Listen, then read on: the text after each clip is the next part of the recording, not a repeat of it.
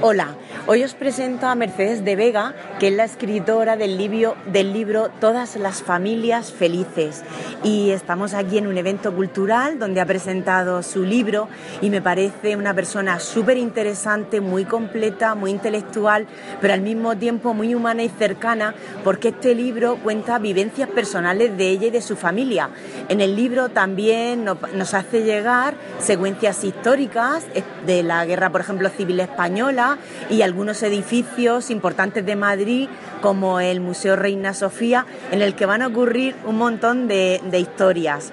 Una de ellas en su coloquio, en su ponencia que ha hecho esta tarde, pues cuenta un tema muy actual, muy de actualidad que tenemos hoy en día, que es la desaparición y desafortunada muerte del niño de Gabrielito. Pero ella en su libro eh, tiene una historia de una desaparición de una niña en el museo, una niña de seis años, pero creo que va a ser con un final un poquito más feliz. Eh, buenas tardes, Mercedes. Hola, buenas tardes. ¿Qué le pasa a esa niña de seis años que desaparece cuando va a hacer un taller de cultura en el Museo Reina Sofía de Madrid?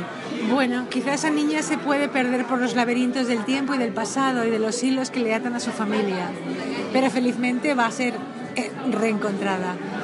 O sea, que tiene un final feliz ya parece. Sí, sí, tiene una Porque además es que la novela habla de la felicidad, de la felicidad de las familias infelices.